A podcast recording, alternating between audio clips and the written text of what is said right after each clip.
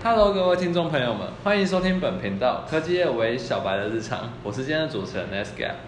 大家好，我是杰宇。想要请问 Netscape，听说在台北倒垃圾是一件非常困扰人的事情，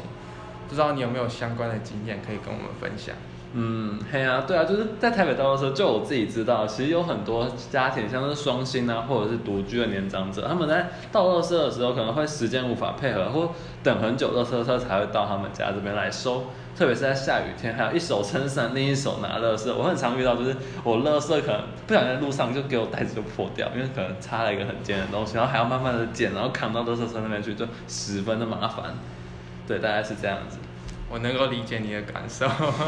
相信现在在收听的朋友们也有遇到类似的情况，难道就没有任何解决方法吗？好，这边我们就要跟大家隆重介绍一下 Tracker Look 最方便的倒垃圾服务。你知道一般垃圾里有四十趴是厨余吗？这些厨余如果没有被好好利用，其实是很可惜的。我们政务委员唐凤曾推荐 Look 是更好的倒垃圾方式。我们今天也很荣幸邀请到乐可的执行长，跟来跟我们分享他的经验以及专业。让我们郑重的欢迎乐可的执行长来跟我们自我介绍一下。嗨，大家好，我是乐可 Trackle 乐可的的的创办人，我叫做 Ken。对，那 Trackle 乐可就是解决民众垃圾没有办法处理的问题。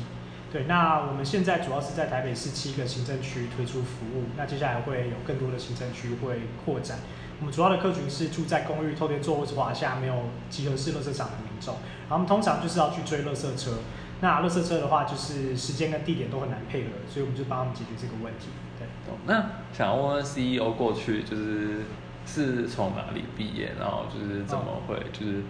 突然走上 CEO 这条路？呃，我之前是正大国贸毕业的，对，然后呃。应该讲说为什么要创业？其实我我们那我那时候是大四的时候，对，然后我自己有这个困扰，知道垃圾上面的困扰。然后那时候是外宿的学生，然后有些时候很很很晚才会回去，对，然后有些时候就是垃圾真的没完全没有时间去处理，对，然后我们想说有没有办法解决这个问题？对，那时候我就找到另外三位 co-founder，然后我们就一起创办这个团队这样子。了解。好，那我们接下来我们要进入我们的主题了。主题将它解密平常不可触及的 CEO 日常。首先想要问问，就是还蛮好奇，就我在我们学生看来，CEO 就完全碰不到，跟完全没有想过。那想问问执行长的一天到底是怎么度过的？执行长的一天哦，嗯，我觉得，我觉得以早期团队来讲，就是都过得非常的紧凑，对，然后非常非常的压力很大。因为我们现在很多决策，我觉得，我觉得特别是可能是一个团队的一个一个 head，就是一个带带领团队的人，然后我们做的每一个决定都会影响到非常非常多人，包含影响到我的 co-founder，我 co-founder 做的决定也会影响到我。那不只是我们自己内部团队，那另外的话也有我们的员工。我们现在也有就是快二十个配合的骑士。那我们在骑士方面做的任何政策，包含像薪资，你要怎么去收垃圾的流程，然后你要去哪里倒垃圾，然后还有一些就是比如说像奖励机制，这些种种的决定都会影响到非常多人。对，所以我觉得，呃，比如说好了，就是我们在呃薪资上面，其实我们也做了非常非常多的调整，就不断去收集就是骑士的回馈。我觉得这个就是每天就是。不只是 CEO，就是我们这个团队每天都在做的事情，就是每天都在从早到晚都在做决策。对，然后我们就必须，我觉得很重要一点就是决策问题不断的来，我们就要因应问题，然后去制定说这是问题的轻重缓急缓急是什么。对，然后我们要先优先先解决哪一些问题。一个一个把它解决掉，我就然后从早到半夜一两点，对，对啊。那还蛮好奇，就是在一个 CEO 想要成立一间公司的时候，那想必一定会在那个初期一定会遇到很多困难嘛？那是什么动机让你没有因为这些困难而放弃，而继续走下去这条路艰辛的路？嗯，我觉得，我觉得是我们团队一起，对，就是。我觉得，呃，有些人他们可能会想说，这是创业要一个人创，对。可是我自己是，呃，觉得要找到 co-founder 一起创业，对。那 co-founder，然后还有就是我们整个团队，我们都会有一个很明确的共识，就是说我们想要给大家带来的价值会是什么。我们的使命是什么？以 Travel 来说，我们的使命就是我们希望给客户一个方便而且环保的生活，我们希望帮他们打造一个这样的生活形态。对，那这个使命也是我们在创业初期比较模糊的时候，我们从就是可能想要解决垃圾的问题，发现其实我们可以做的不只是这样子，我们可以去把方便性跟环保性一起带到我们的服务上面。我们想要打破一个概念，就是啊，大家可能会觉得说啊，绝对的方便就是绝对不环保，绝对环保就是绝对不方便，这两个好像是天平上面的两端，就很难达到平衡。对，那我们也是在不断创业啊、这个创业的过程中，我们去发现，就是我们希望达到的，就是我们的服务可以方便而且很环保。对，那我我们的团队就是一直相信这个概念。对，所以碰到困难的时候，我们都会问自己说，这是如果解决这个问题，那我们又离我们的梦想更近一步。梦想、我们的使命又更进一步，所以我们就一直这样做。对。收到。嗯，然后再来第三个问题就是想要了解一下企业领头羊 CEO 他的思维，就是跟我们正常可能遇到一些像刚刚我访问完的专案经理啊，或者一个产品经理那种跟那种高管正常高管的思维又有什么样的差异？呃，好，我我我举个例子好了，就是呃，我觉得这是以早期团队的一个，我觉得好执行长的历程，就是执行长刚开始什么事情都要做一点，你可能要做美编，你可能要写文案，可能做行销，你可能要去开发客户，你可能要去接洽厂商等等一堆，全部几乎是全部的事情。对，那随着就是你公司的扩张的时候，你必须要把每一项事情就是找专业的人过来做，专业不能全都背在自己的，身上。不可能，绝对不可能一直全部的事情都自己做，就是你每一项、每一个专业的事情都会找到不一样的人来做。那你刚刚提到的专业的高管，他其实就是在帮就是这个团队解决这件事情，哦有他有他的专业，他的专业可以为团队带来什么东西是。对，那呃，CEO 我觉得早期的话，他会有非常非常多琐碎的事情，像我现在就面临到这样子的一个过程。那之后的话，我可以期待的事情是我们团队有越来越多专业的人加入，能力非常好的人加入，然后可以把很多可能比如说像是法律方面的事情，都是现在可能都是我们自己几个人在处理，会计方面的事情之后都可以去找到专业的人来帮我发们完成。包下去，呃，也不一定是发包，可是就是他就是加入我们的团队，哦比较不像是委外这样子。懂？对，那呃，当然委外也有委外的做法，像刚刚 Netscape 提到，对对，我觉得这个就是呃呃，以一个专业的高管来讲，他只是在帮团队解决这样的问题。那 CEO 就是我要，我希望我希望什么人进来，然后我希望他怎么解决什么样的问题，做那个决策这样子。对。好，然后接下来就是想问一下，就是在一个企业不可能就只有一定只有对 C 端嘛，对 B 端的洽谈上，是不是很常遇到一些碰壁或者一些困难？就是想请 CEO 分享一下有没有这些经历以及学到的东西。我觉得太多了，就是 就是我们在接洽接洽厂商的时候，大家一定会讲说，就是你到底是谁，你想要来干什么，他对我有什么好处？对，就是我们有任何提案的时候，包含像我们之前有一个是店面合作计划，就是我们在有闲置空间而且有倒垃圾问题的店家是放放置我们的垃圾的纸车，然后我们其实就是收完垃圾之后，可以快速的把这些垃圾丢掉。对所以变成说，就是我们要去找这些店家去谈，就说我们想要在你的店放垃圾纸车，除了你可以倒垃圾之外，那我们也会给你一个分润费这样子。哦，对，那刚开始可能就会大家就会想说，哎，谁会想要就是把垃圾放在门口这件事情？我们那时候团队内部就是也刚开始有这个想法的时候也，也辩论了很久。对，那辩论到最后没有没有结果，我们就想说这直接去试，所以我们就做一个 landing page 在我们的网页上面，然后直接试出，然后结果过了两天就有就有店家来报名，对，那我们就开始去跟这个店家去洽谈。当然有些时候就是刚开始我们还没有这些店家的资源的时候，我们就是一个一通一通电话打过去，常常被拒绝，就是说就是哎、我们现在我们都是自己拿去垃圾车倒，可是确实也会碰到一些店家，他们有这样的问题，他们可能没有人力去倒垃圾车，就是店面的垃圾给垃圾车这样子。对，所以我们就是去发现他们会现在的问题是什么，然后我们提供一个 solution 给他们，然后他们也可以获得一些好处，这样的方式去跟他们谈。对，那呃，其实有太多例子，就是我们在 B 端的时候，我们一定会呃，厂商每个厂商他们可能在意的事情都不一样。对，那我觉得那个方法论，这是一个概念来讲，就是我们要去知道这些厂商他们想要的东西是什么。对，那除了知道他们想要的东西，他们可能是他们现在的痛点。对那也要知道说这个他们问题的优先顺序是在哪里。比如说他们有这个问题，可是他们的优先次序是比较后面的，那可能就我们现在去找他们谈，可能就时机就还没有到。对，可是如果刚刚好，就是他们有这个问题，而且在他对他们来讲，优先次序是很前面的，是那我觉得这个合作就会非常非常快就可以谈成。举个例子，比如说像是刚刚提到，就是我们集中点的部署。对对，那我们集中点就是会分一般垃圾回收跟处理，对，我们就会找不同的厂商过来处理。对，那以回收物来讲，就是我们要找回收商来处理。是那我们可能会想说，哎，我们就打一通电话，就叫回收商过来收就好。可是事实上没有那么简单，因为回收商他们其实很在意，就是我要派人去收，对那我会要有人工的钱。对，那你如果你乐你的回收物没有分类好，那我还要后端还要再回收分类，那我还要再有人工的钱。对，那我要有邮费，再去载你的垃圾，我要有邮费。所以如果没有量，而且没有分类的话，对他们来讲，其实他们都不会想要去收。对，那我们可能刚开始会想说，就是哎，这种回收物然后价值，就会有人想来收。可是其实不是这样子的。对，所以我们就去找，就是呃，我们就去知道了，就是回收商他们想要的东西是什么，他们在意的事情是什么，然后我们就去提供给他们，就是我们现在回收点，我们都会已经是分类好的状态，而且不会是每天我们的量就是有量的时候你才需要来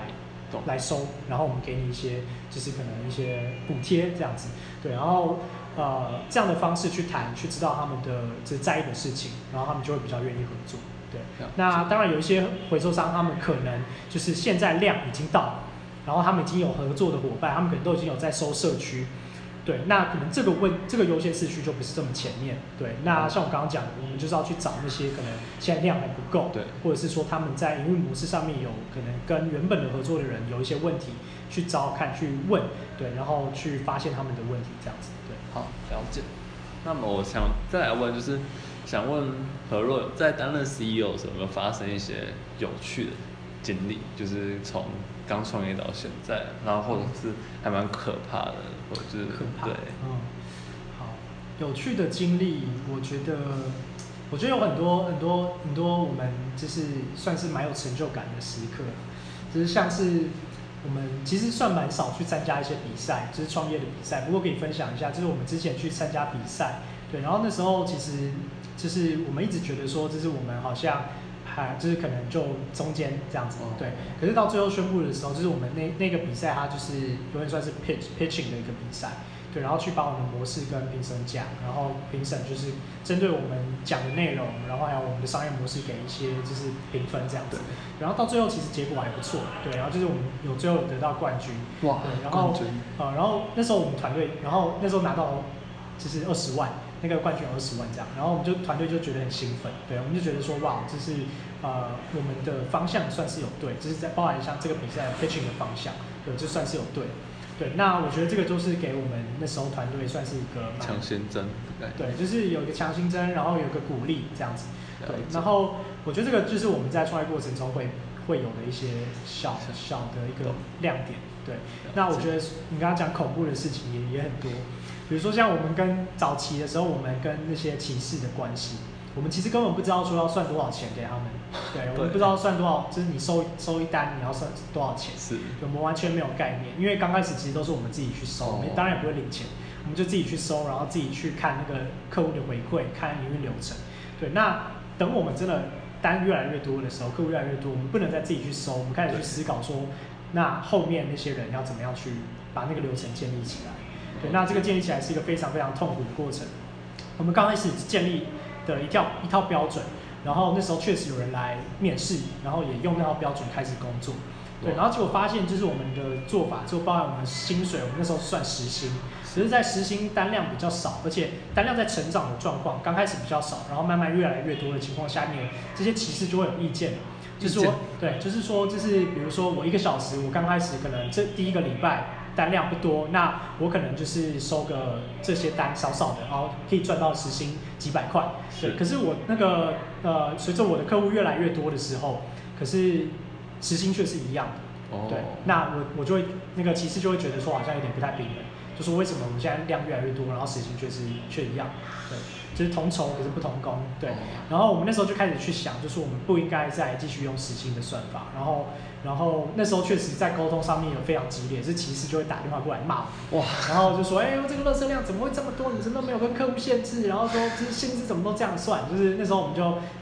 非智有花了很多时间去跟这些骑士沟通，他们有的时候会蛮不理智。必须老实讲，就是他们有的时候会打电话就开始破口大骂，对，而且大部分我们的歧视很多都是社会人士，就是那时候他们可能都已经工作个三四十年，然后可能中间像我们之前呃一直提到，就是说就是有有一对冷气行的夫妇，他们那时候冬天冷气行没有没有生意，所以说来接我们的工作。然后他们也是在社会上面打滚了很久，很有经验，对。然后那时候就想说，这些你们几个小毛头就想要来管理我们，对。然后我又怎样？你是在欺负欺负我们是不是？怎样怎样？反正就是就会觉得说，就是就是那时候制度可能没有很完善，就会要跟他们沟通很多。了解。就大概像这样子这这类的问题。好，那接下来我们进入我们的第二个主题，就由杰宇来进行访问。好，那我们第二个主题就是。身为 CEO 前辈给大学生的反馈，那第一个问题就是，呃，假如有机会重新选择的话，CEO 还会毅然决然走上创业这条路吗？呃，我自己的话，我会，我还是会。对，那我觉得我那时候会想要创业的原因，啊，我那我觉得可以，我觉得我觉得算是一种一种使命感。这样这样讲好像有点太高大上，可是我就觉得是，就是那个是很符合我的一件事情。对，我那时候大三的时候去印度做国际志工，对，然后我发现这是印度，它那边有非常非常多不确定性，它是一个非常神秘而且很很漂亮的一个国家。然后你去的时候就会，比如说像你去问路，每个人可能跟你讲的地方都不一样。对你可能去问这个人，哎，这个地点在哪？他可能说在左边。你再问下一个，他就说在右边。对，然后这指一指之后，他就说你再问别人这样子之类的。对，然后像印度，他常常会碰到一个事情，就是火车根本误点，或是根本没有来。对，然后我们有些时候就是我们已经定好去下一个城市的的行程的机的那个饭店，对，然后结果就是因为这个关系，所以我们必须要改动，对。那我觉得就是常常都是到了现场我们才会知道说我们到底能不能确实就抵达到那边，然后过程中碰到非常非常多的状况，人的状况，然后行政上面的状况等等。对，那那时候我就觉得说，哇，这个真的是非常符合我的个性。对，我就看到这些挑战，比如说我我到了火车站，然后看到火车的误点，我就非常非常兴奋，就说哇，碰到问题，就是我们要想要怎么解决，因为这个就是我觉得这是算是我去印度会期待碰到的事情。对，然后回来之后，我我就觉得哇，呃，我我在想说，这是我之后我要做什么样的工作。对，然后我那时候就是算是有接洽到了新创公司。对，然后我那时候就觉得说，哎，新创公司其实它在丢领的东西，其实就是这些充满不确定性，而且在人，这是新创公司来讲，就是早期的新创公司人员啊紧缩的情况下面，常常就是要非常非常快速的去解决问解决问题，然后找到人去解决问题。对，而且就是大家其实 loading 都会非常非常重。对，然后身兼数职这样子，我就就有个这样的概念。然后我那时候大学的时候就去了一家新创公司，它是旅行新创公司去实习。然后确实也碰到了非常非常的问题，非常非常多的问题。像那家旅行新创公司，它原本是做国外旅行，嗯，然后因为疫情，就是去年疫情，然后完全就是没有办法营业，对，所以他们等于说营收来源整个被斩断，对，然后他们原本可能收入状况也不错，然后也算是要起飞的阶段，可是就是因为碰到疫情，他们所有的旅行团都没有办法出去。然后那时候我们就在讨论说，那那时候我就看到这个情况，我就想说，哇，这是很兴奋。我就说，哇，我这是老板可能会觉得说，这是哎，我公司快倒了，很每天都很很压力很大。可是我看到的时候就觉得，哎，太棒了，没有问题要解决。对，然后我们就是一起去制定，就是我们如果不做国外旅行，我们要去做什么样的东西。我觉得这个就是我那时候会想要有算创业的一个契机，就是我我会想要，我对于这些问题会蛮兴奋。对，然后到大四的时候，我就是发现了这个。这些这个像刚刚提到的是道路上的问题，我们就想说是有没有办法透过创业的方式去解帮更多人解决，对，这样子。好，那有时候最成功的人，同时也是失败最多次的人，像是林肯啊，或者是爱迪生，他们可能是选举选了多次，然后但落选也很多次，或者是另外一个是实验很多次，但是同时也失败了几千次。嗯。那想问执行长有没有？您最喜欢的失败经验？我个人吗？嗯，我个人最失败的经验，我觉得我觉得最有的时候最失败的经验其实是来自于说我们最在意的事情是什么，然后我们没有办法去得到那件事情。举例来讲，就是我们其实在整个创业过程中，其实最在意的就是客户的回馈，就是客户他们对我们的产品到底想法是什么，我觉得哪里更好。对，然后我我我呃我们在做的时候常常常就会，就是有些时候就会比较灰心的地方，就是有些时候我们服务试出，可是客户会没有没有那么喜欢我们的产品。对，那再来就是有些客户甚至会觉得说，就是这个完全不符合他们需求，情绪也非常的激烈，就会就是可能会打电话过来骂我，就说，哎，这个这个东西为什么会这样子？为什么我的垃圾没有收到？为什么这个打了电话到了现场，骑士到了现场，结果没有联系到他就走了，也不回去收等等的问题。对我们那时候其实，在推出的时候，刚开始会碰到这些客户的回馈，会比较灰心一点。可是我们发现这其实就是，这这个是很正常的事情，对，这刚开始就我们会觉得说，哎，好像很受很受挫，对，然后可是后来发现这其实是一个非常非常正常，而且也是必要的事情，就是我们必须要赶快把我们的服务推到市场上面，去看客户的回馈是什么，当然会有好的，也会有不好的，就像贝佐斯说过，就是如果你想你想要就是让。只是每一个人都喜欢你的产品，那是不可能的事情，因为绝对会有人不喜欢你的东西，绝对有人会非常非常爱你的东西。对，那我们就要不断的去想，就是说，哎，这些不爱我们的东西的人的客户，他们为什么会不喜欢？有哪些东西是我们没有办法满足的？这些很爱我们的客户，他们有哪些地方是呃觉得是我们给他们的价值？对，那我们就是把这个价值去放大。对，然后有。呃，我们现在没做到，有哪些是我们接下来应该可以做的？有哪些是我们现在短期内没有办法做的？然后我们把整个算是 roadmap 把它画出来，对，把我们的产品的规划把它画出来。对，我觉得这个就是我们一开始可能很很很很那个情绪会很大，就是很感性，对。可是之后我们发现，就是这个迭代过程非常重要，而且是必要的。也会很感谢这段经验。当然当然，就是会感谢这些客户喷我们，对吧？对啊，没错。好，接下来。好，然后下一个问题是，假如我们以后要打算走上创业这条路，那 CEO 会给我们什么样子的建议？啊，你吗？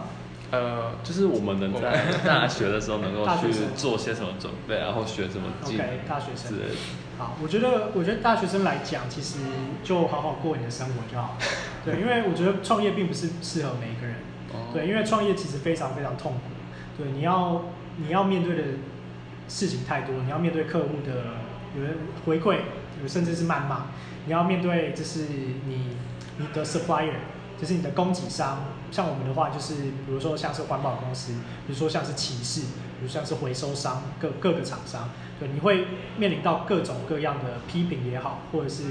回馈也好，当然也会有一些鼓励，对，你要面对到的事情太多，那同时你要必须养活你的团队，是，这个这个压力真的会会蛮大的。对，然后像我们现在几乎每天就是工作到两三点，就是我们在这间办公室到两三点，我们才才回去。我们可能就是接下来会住在这边，已经对啊，回去睡个觉，然后洗个澡，我们就就又在新的一天。对，那我觉得这个不是每个人都适合，所以如果大学生你想要创业的话，那我会我会建议就是你可以先去试试看。对，那如果觉得不合适，那就赶快换，就是去找到你。我也有碰到很多团队，他们可能刚开始。就是他们也是大学的时候创业，可是他们呃，就创了业之后发现，其实创业并不适合自己的例子也有。对，那我觉得就是，如果你觉得创业不是你你你的天性，这个压力真的太大，然后你想要就是可能比较稳定一点，这个没有对错，对，那你就去选择那样子的路去走。对，那如果是真的你已经有心想要创业的，我建议就是不断，就是你要去思考一件事情，就是你想要解决的是什么样的问题。对，那。真的，你能够帮你的客户，不管是 B 端、C 端还是 G 端、政府端，什么，你要去帮他们解决的是什么样的问题？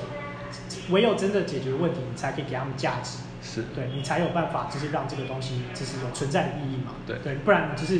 解决的问题是一个不痛不痒的问题。对，那其实对很多人来讲，其实都没有必要。对，你要去再去试试看，去问客户，去回去听他们的回馈。对，那我觉得在大学的时候，我们那时候有很多资源可以接触到，比如像我们学校的创创，或者是我们那时候就是毕业之后，我们报名比赛，是透过台科大的创创也有。对，然后像我们团队也是也有台科大的学生。是。对，然后那时候我们那时候就是还是学生时期，我们就去找到那个育成中心，也去给获得很多资源。